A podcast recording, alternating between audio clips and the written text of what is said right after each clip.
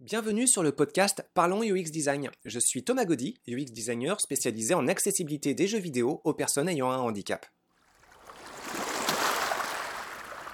Salut tout le monde. Alors aujourd'hui pour ce huitième podcast, on va parler de UX design encore pour pas changer, mais en rapport avec euh, trois contextes différents et pourtant qui se complètent bien. Alors ça va être la pratique du UX, design pour des sites web, pour des jeux vidéo et enfin pour des jeux de société. Alors euh, bon, évidemment, il y a euh, des grosses passerelles qui permettent d'aller de l'un à l'autre, mais on va creuser un petit peu plus dans les détails. Alors, euh, pour les sites web, a priori, il n'y a pas trop de problèmes. c'est là qu'on trouve le plus de sources, d'une part en ergonomie, d'autre part en UX design, avec les principes euh, d'interface graphique, avec des outils d'ailleurs euh, de prototypage qui sont très graphiques et qui sont très adaptés pour euh, concevoir bah, des rectangles, des zones de texte, des boutons, typiquement dans l'esprit du, web. D'autre part, on trouve aussi beaucoup de normes, de recommandations, de guidelines, d'heuristiques en fait, qui ont été particulièrement pensées en nombre pour un environnement de site web. Donc euh, là-dessus, euh, la pratique du UX design sur euh, le web, c'est, j'ai envie de dire, plutôt bien installé, plutôt bien compris et il n'y a pas trop de problèmes. Alors quand on glisse vers le propos d'un jeu vidéo, quelque part, c'est le même propos mais avec l'impératif de soigner le challenge plutôt que de l'écarter. En effet, hein, dans un site web, s'il y a quelque chose qui pose une difficulté, a priori, ça peut couler le site et la compagnie qui est derrière. Dans un jeu vidéo, si vous écartez la difficulté, bah, c'est là que ça peut couler la, compagnie et le jeu. Euh, donc euh, voilà, mis à part cette petite nuance, euh, j'ai envie de dire, les méthodologies sont globalement les mêmes avec euh, bah, soit euh, le respect de, guidelines, de normes, d'heuristiques, et euh, la pratique, l'attention toute particulière à voir comment un utilisateur peut se débrouiller, ou plutôt comment il a du mal à se débrouiller face à l'outil, donc ici face au jeu. Donc, et pour les jeux de société, bah, c'est à la fois pareil et très différent en fait. Le très différent, c'est parce que justement, dans ce cas précis, euh, il n'y a plus d'écran. Donc là, c'est intéressant. Alors certes, il y a des mélanges, il y a des espèces de produits hybrides qui sont euh, mis sur support physique, sur euh, plateau, et mis sur interface. Par exemple, il y a la série de jeux Unlock, qui se joue d'une part avec des cartes et d'autre part avec une tablette. mais bon, la majorité des jeux de société actuellement, même s'il y a de plus en plus de portages numériques, la majorité des jeux de société, c'est en environnement bah, social, non technologique euh, avec euh, du papier, un peu de plastique et puis euh, pas mal de carton. Donc voilà, alors ça, ça fait une grosse différence de propos, mais bah, derrière, la passerelle entre le jeu de société et le jeu vidéo, c'est cette notion de fun, tellement trop large qu'elle en devient presque inutile en fait, mais bon, elle fait sens quand même. Euh, et puis le plaisir d'utilisation et l'impératif de passer un bon moment, que ce soit tout seul ou avec des amis. Il existe pas mal de jeux de société qui se jouent tout seul. Donc euh, ça c'est très intéressant aussi parce que le glissement entre le site web, le jeu vidéo et le jeu de société, bah, c'est pas si tranché que ça en fait. Je vais m'attarder un peu plus sur le jeu de société. Alors ce qui est intéressant, c'est que euh, le cadre social, il est plus intimiste et plus ouvert avec des échanges qui portent plus sur euh, toutes sortes d'autres choses que le jeu.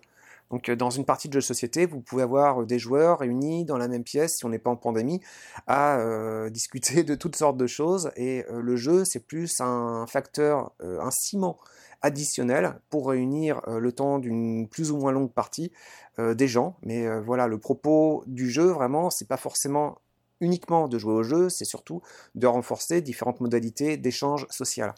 Et ça, ce qui est intéressant et qu'on retrouve très nettement euh, dans les jeux de société, bah, quelque part, les jeux vidéo, il y a un peu de ça aussi. Les jeux vidéo, c'est pas une finalité en soi. Euh, la finalité, c'est aussi de euh, partager un bon moment et puis souvent de partager cette expérience avec une plus large communauté. Donc euh, ça, on s'en rend compte en particulier dans le domaine des jeux vidéo accessibles. Et bah, quand je m'intéressais, et je m'intéresse toujours d'ailleurs, mais quand je m'intéressais dans le cadre de mon doctorat aux jeux vidéo accessibles pour les personnes aveugles, Euh, bah, pendant des années, j'ai pédalé en me disant que la clé, c'était peut-être euh, faire des jeux vidéo sonores accessibles pour eux, plus particulièrement des jeux sonores accessibles pour eux. Et on a oublié, bah, on a oublié souvent dans le compte les interfaces visuelles. Après tout, euh, quel serait l'intérêt d'une interface visuelle pour des personnes aveugles? Alors, euh, par ailleurs, on a une chaîne YouTube et euh, une des vidéos qui sont sorties à peu près au même moment que ce podcast, c'est euh, pour donner la parole à Julien Rombaud, un ami aveugle qui regrette lui aussi qu'il n'y ait pas plus de jeux sonores accessibles qui, qui ne puisse pas proposer euh, d'interface visuelle. Bon, vous comprenez hein, la formulation de la phrase un peu, maladroite. Voilà, si vous faites un jeu qui s'adresse à des personnes aveugles, euh, n'oubliez pas l'interface visuelle. Alors ça peut sembler contre-intuitif derrière, mais en fait euh, le propos est très simple. C'est parce que ce qui compte, c'est pas le jeu, c'est les interactions sociales. Et là, euh, avec les jeux de société, c'est très clair. Les jeux vidéo, c'est un peu moins intuitif, mais c'est que ça reste central. Euh, une personne en situation de handicap, euh, certes, elle va chercher à avoir du bon temps, mais derrière, cette expérience de jeu, cette performance qu'il va pouvoir faire sur le jeu, bah, elle va devenir vaine si elle n'a pas la possibilité de le partager avec une plus large communauté. Alors cette plus large communauté, c'est quoi? Bah oui, ça peut être des personnes qui partagent le même type de handicap, d'accord, mais ça peut être aussi l'environnement familial. Ça peut être aussi euh, des collègues de travail ou des collègues euh, de... Enfin, ça peut être, pour la plupart des gens, ça va être des gens qui voient, euh, parce que la majorité des gens et la majorité de, de, l'environnement social, ce sont des gens qui n'ont pas forcément le handicap. Donc ce partage, il est essentiel et il ne faut pas que le jeu pose des barrières à ces échanges sociaux. Et puis au niveau du site web, alors là c'est un petit peu plus compliqué parce que ça peut partir sur toutes sortes de propos différents. Mais le site web, c'est encore plus vaste, en fait. Euh, on s'est rendu compte, avec la période de pandémie, avec les gens euh, confinés chez les uns, chez les autres, que ce genre de plateforme était essentiel pour se substituer un petit peu à tout et n'importe quoi. Euh, des échanges communautaires, des moments sympas, même des jeux de société qui passaient par, par des jeux et par des sites web. Euh, donc il y a plein plein d'alternatives, mais les sites web, a priori, ça reste quand même la plateforme, le support le plus accessible au plus de monde pour passer à distance euh, un moment très sympathique. Donc ce qui est intéressant, c'est que voilà, ces trois pôles, il y en a probablement d'autres, hein, sites web, jeux vidéo et jeux de société, peuvent sembler a priori euh, différents, mais finalement ils se rejoignent. Et c'est ça qui me fascine aussi dans ce métier, c'est que quelque part en UX design, c'est peut-être une particularité par rapport au UI design qui creuse plus dans les détails, qui va plus dans euh, le, côté léché graphique, c'est très bien comme ça. Le UX, euh, bah, on n'a pas forcément ces compétences de finition, et puis derrière, il y a l'impératif de considérer euh, bah, un propos plus large, un propos plus général, et où passer où placer les limites de ce propos plus général? Bah, euh, a priori, il n'y en a pas vraiment en fait de limites. On est vraiment supposé euh, considérer une expérience d'interaction dans sa très grande, très large globalité. Alors certes, il ne s'agit pas de mettre tout au même niveau. Euh, il y a évidemment des priorités qui se dégagent, mais si on s'en tient à ces priorités, on va passer à côté d'enjeux sociaux très importants. Donc, bah ça, c'est une première idée finalement euh, la considération de plusieurs domaines euh, d'exercice d'une pratique de UX design, euh, même sur des environnements où il n'y a pas de numérique, bah, ça peut être super intéressant parce que ça nous ramène sur des considérations sociales au premier plan. Alors là où ça peut être intéressant aussi, c'est sur le mode de communication des idées. Donc UX design, c'est des méthodologies d'analyse, mais c'est aussi des méthodologies de communication qui passent le plus souvent par des outils de, de prototypage. Merci. Donc euh, pour le web, c'est vraiment évident. Pour le jeu vidéo, c'est plus délicat parce que bah, il existe toute forme de jeu vidéo et euh, bah voilà, les outils vont pas forcément tous convenir.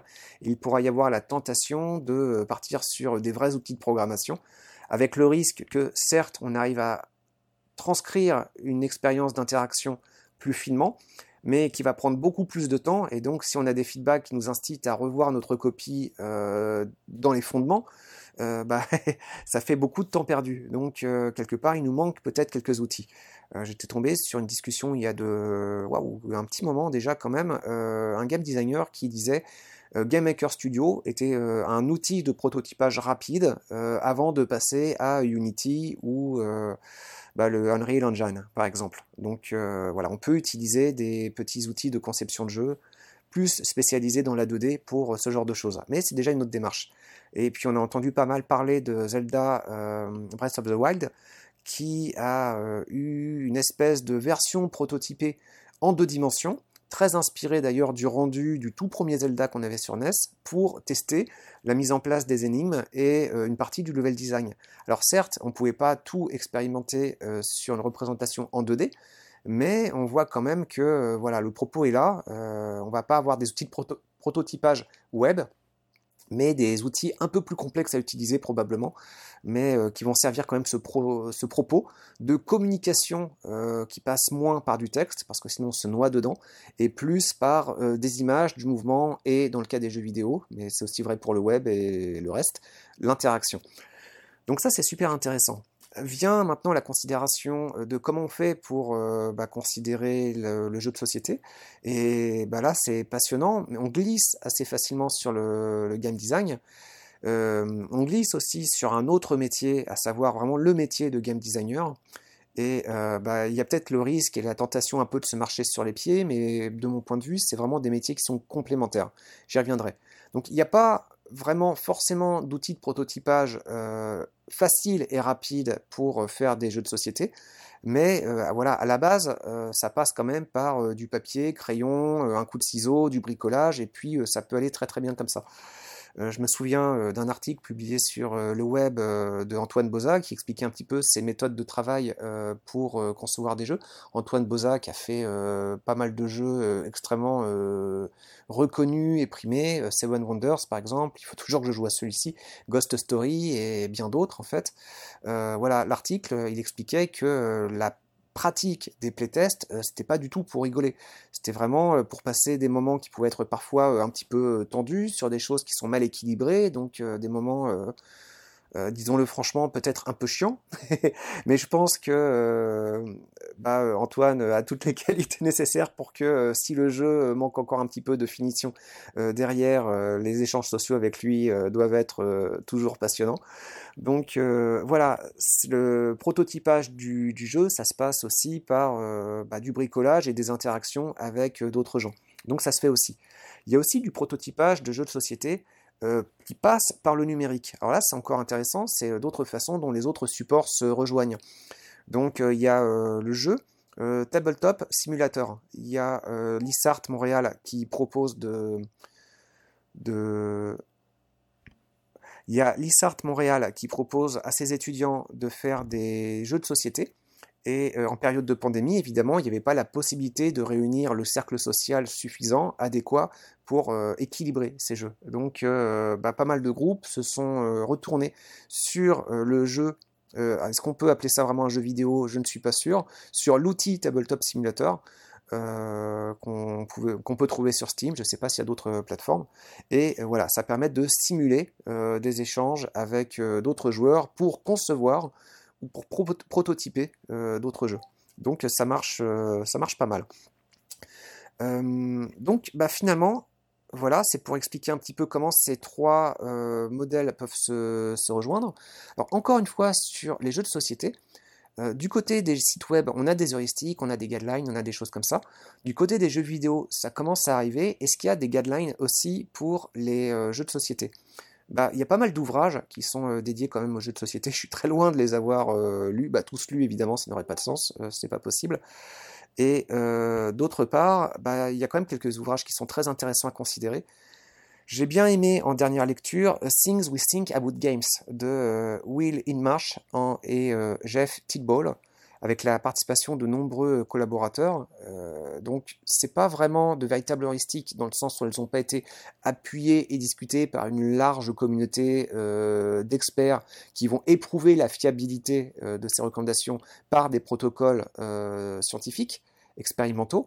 normalement, c'est comme ça hein, qu'on arrive à dégager des heuristiques qui fassent sens et qui soient fiables, mais c'est un bon début quand même. Et quelques exemples en fait de recommandations euh, de, pensée en fait qu'ils partagent dans leur livre, euh, bah, c'est euh, par exemple être vigilant à la notion d'act breaks, de moments de cassure dans le jeu. Plus exactement, ce sont des moments de déclencheur, d'accélération ou de retournement de situation. Donc dans un jeu vidéo qui serait un peu trop monotone, bah voilà, s'il n'y a pas ce genre d'événement, finalement, on va tous s'endormir. Moi, je pense par exemple au Monopoly, peut-être le pire jeu de société euh, au monde, tant il m'insupporte celui-ci. Bon, bah, quand on s'enlise dans une partie de Monopoly infinissable, le seul act breaks après lequel on peut, courir, c'est le moment où on va tomber sur un joueur va tomber sur un hôtel qui va coûter particulièrement cher et qui va ruiner d'un coup un joueur. Donc la tension, elle venir de là, mais cette tension, elle est un peu désamorcée par le fait que c'est le joueur en général qui est déjà en train de gagner qui va avoir de plus en plus de chances de provoquer ce genre d'accélération. Et euh, comme c'est très lent, euh, finalement, c'est juste une lente euh, tournée en enfer pour une lente descente aux enfers pour les autres joueurs qui jouent à, ce genre de jeu. Donc voilà, qu'est-ce qu'il pourrait y avoir d'autre comme exemple tiré de, ce jeu? Bah, un, autre conseil que je trouve très bon, c'est de concentrer l'idée du jeu sur un mécanisme central, donc ce qu'ils appellent the core one minute of play. Et si on arrive sur un concept trop riche euh, avec euh, trop de mécanismes, probablement la bonne chose à faire, c'est euh, de jeter le reste ou bien en faire un autre jeu. Donc ça ne veut pas dire que ce mécanisme restant ne peut pas être utilisé que d'une seule façon. En fait, au contraire, cette simplification des mécanismes, elle peut aider à mieux contrôler l'équilibrage des multiples facteurs qui peuvent s'associer à ce que vous allez garder dans le cœur de votre jeu. Donc voilà, ce besoin de simplification, bah, quelque part, euh, on court après dans les sites web, on court après dans les jeux vidéo, et il s'impose comme une contrainte qui est toujours là dans les jeux de société. Donc euh, la pratique des jeux de société, ça aide aussi à considérer euh, ce besoin et cette faculté de simplifier les choses. Alors voilà, je disais tout à l'heure qu'on peut glisser facilement vers un autre métier, UX design, game design. Euh, alors les frontières ne sont pas étanches, évidemment, ça peut se recouper, mais disons que de mon point de vue, euh, le game design me semble être un métier plus créatif. Et le UX design, c'est un, j'allais dire un sous-métier, mais euh, en fait, une approche qui doit se mettre au service du game design pour améliorer les idées du game designer, mais selon des méthodologies d'évaluation et de communication particulières. Voilà, donc ça ne veut pas dire qu'il n'y a pas ces méthodologies du côté du game designer, mais euh, il y a quelque sorte dans l'arbre de compétences entre les deux classes, normalement un besoin euh, de service, euh, de se mettre au service de ses collaborateurs plus prononcé du côté des UX designers, d'embrasser des idées des autres et essayer de les soutenir et de les valoriser par des méthodologies d'évaluation, d'amélioration et de communication. Voilà, donc euh, c'est vraiment quelque chose que je trouve fascinant avec ce métier. Le UX design pousse à être curieux. Euh, il y a aussi un risque, en fait, euh, c'est que ça pousse à être curieux, mais il ne faut pas s'endormir. Si on commence à se dire, bon, ça va, je suis assez compétent, et qu'on néglige le danger de passer à côté d'enjeux sociaux parfois importants, bah là, ça va plus. Parce qu'être UX designer, quelque part, il y a aussi une responsabilité qui peut être assez importante. Alors, cette responsabilité, dans le cadre de jeu, ça peut sembler anodin mais en fait peut-être pas tant que ça. Et ce sujet-là en particulier, la responsabilité sur des enjeux sociaux peut-être graves dans le domaine euh, des jeux vidéo et des jeux de société, bah on en parlera dans un prochain podcast. Voilà, à très bientôt, à la semaine prochaine, au revoir. Merci d'avoir écouté ce podcast. Je vous invite à vous abonner pour ne pas rater les prochains épisodes. Si vous voulez en savoir plus sur moi, je vous invite à consulter mon profil LinkedIn, Thomas Gaudy, T-H-O-M-A-S-G-A-U-D-Y. Si vous souhaitez de l'accompagnement pour implémenter ces notions et ces outils dans vos équipes et vos projets, vous pouvez faire appel à mes services de consultant en UX Design. Il vous suffit de me contacter via mon profil LinkedIn. Au plaisir